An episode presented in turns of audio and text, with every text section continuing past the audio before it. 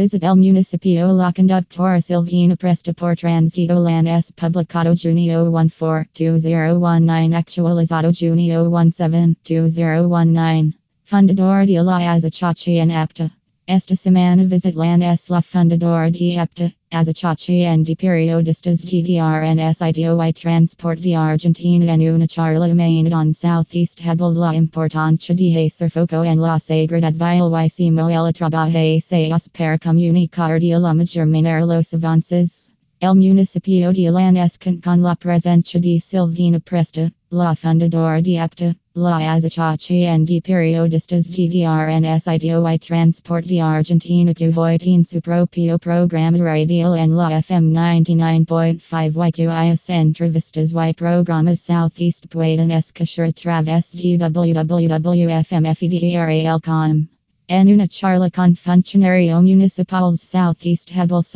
avances que está haciendo Lanús en materia de seguridad vial, cuáles son las decisiones que Southeast tomarán y cómo Southeast seguir trabajando para fortalecer la seguridad en esta localidad. Asimismo, la conductora, especialista en vialidad, habla sobre la importancia de la gestión en vialidad pero también sobre la necesidad de una buena comunicación y educación que complemente las acciones que Southeast llevan a cabo. Ella, como comunicador especialista en vialidad, trabaja diario. Y desde seis para levar las oyentes las noticias y novedades en este y esbosque en primera persona pudo ver y comunicar muchas de las obras que Southeast fueron haciendo a lo largo de estos foros en Lanús que no solo benefician a los lanusenses sino que significan un cambio más macro que mayor el TRNSITO y la seguridad en el conurbano sur.